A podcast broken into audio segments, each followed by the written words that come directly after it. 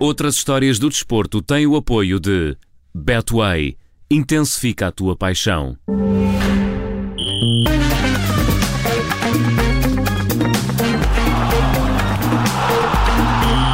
E está na hora de falarmos do desporto e conhecermos outras histórias com a ajuda da jornalista do Observador, a Mariana Fernandes. Olá, Mariana, bom dia. Olá, bom dia. Hoje começamos em Itália. Eu gosto muito de Itália e com um jogador que vai à procura de uma terceira oportunidade. Sim, é verdade. E quem esteve atento aos últimos 15 anos do futebol europeu, principalmente, conhece perfeitamente, perfeitamente o nome de Francesco Flacci, antigo capitão da Sampdoria, um dos melhores jogadores da Série A eh, na década de 2000, Ora, para quem não conhece, basta dizer que Francisco Flacci marcou 110 golos pela Sampdoria, que é até hoje o terceiro melhor marcador da história do clube, que chegou a ser convocado pela seleção italiana e que conquistou uma taça de Itália ainda no início da carreira com a Fiorentina. Ou seja, não estamos a falar propriamente de um jogador uh, qualquer. Apesar de tudo isto, uh, este Francisco Flacci é também o nome de uma das maiores desilusões do futebol europeu e italiano nos últimos 15 anos, isto porque em 2007, quando estava no topo da carreira, estava prestes a realizar a primeira internacionalização por Itália, testou positivo para cocaína num controle antidoping depois de um jogo contra o Inter Milão. E onde é que já vimos isto? E qual foi o castigo? Foi suspenso, Mariana? Sim, ele foi suspenso durante dois anos na altura, portanto não jogou futebol profissionalmente entre 2007 e 2009. Quando voltou, ainda teve segundas oportunidades uh, no Empoli e no Brescia, dois clubes históricos italianos que na altura estavam na Série B, portanto na segunda divisão do país, mas nunca conseguiu voltar a vingar. Explicou mais tarde que mentalmente não era a mesma pessoa e acabou por não saber evitar a recaída, uma recaída consumada com um segundo teste positivo para cocaína, que devido à reincidência fez com que Francesco Flacci fosse suspenso durante 12 anos. O jogador italiano já tinha 34 anos na altura, o que fez com que toda a gente, de forma natural, interpretasse este duro castigo como o fim anunciado da carreira do avançado.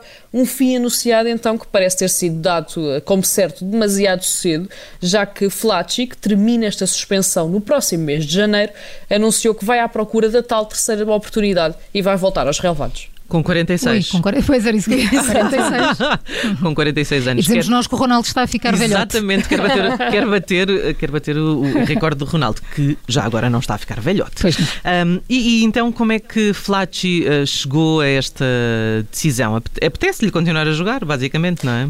Sim, é um bocadinho por aí e acho que é um bocadinho também para provar a ele próprio que ainda consegue. Ele explica numa entrevista à BBC que fez as pazes com o passado, que sabe que cometeu um erro, mas também sabe que é possível voltar a levantar-se e que assim fez, recuperou, fez reabilitação, abriu dois restaurantes em Florença, reconciliou-se com o futebol e começou então a treinar eh, as camadas jovens de um modesto clube de, da cidade de Florença, o Signa 1914, e é precisamente aí no Signa 1914 da quinta divisão italiana que Francesco Flacci vai voltar a jogar aos 46 anos.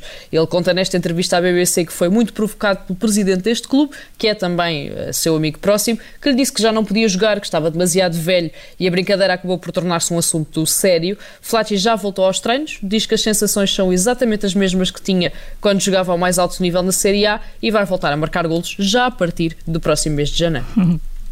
E passamos agora para os Estados Unidos e para o ténis, já sei do que vais falar. Sim, é no ténis que Até está... porque tenho acompanhado e gostado Exatamente. muito de ver. É nos Estados Unidos que está a decorrer o último grande slam do uhum. ano, não é? O US Open.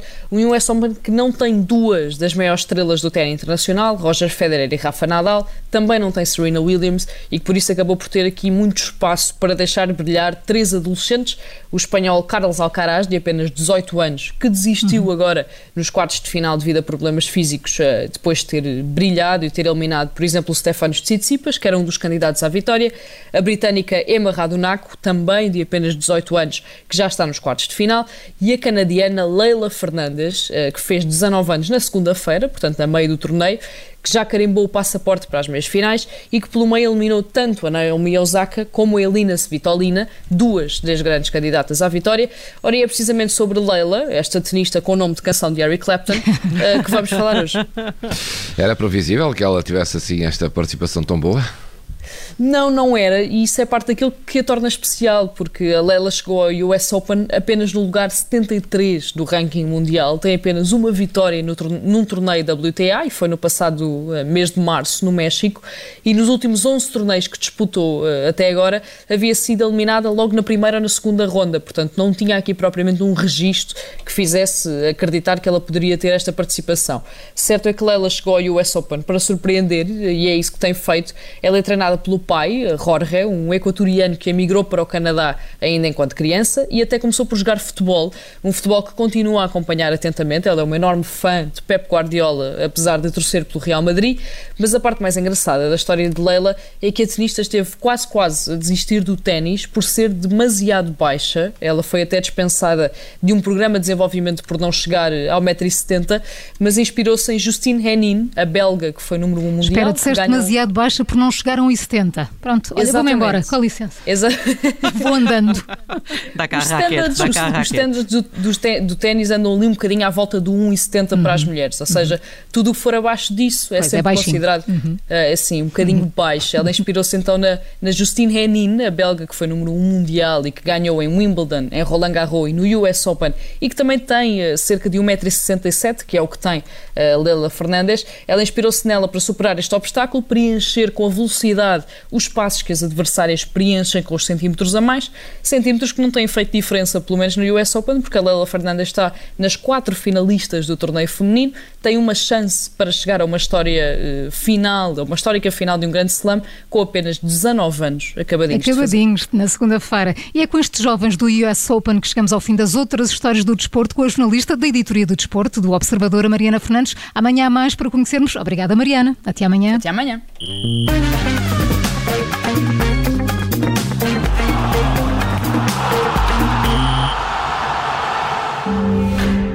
Outras histórias do desporto teve o apoio de Betway. Intensifica a tua paixão. Rádio. Obrigada por ter ouvido este podcast. Se gostou, pode subscrevê-lo, pode partilhá-lo e também pode ouvir a Rádio Observador online em 98.7 em Lisboa e em 98.4 no Porto.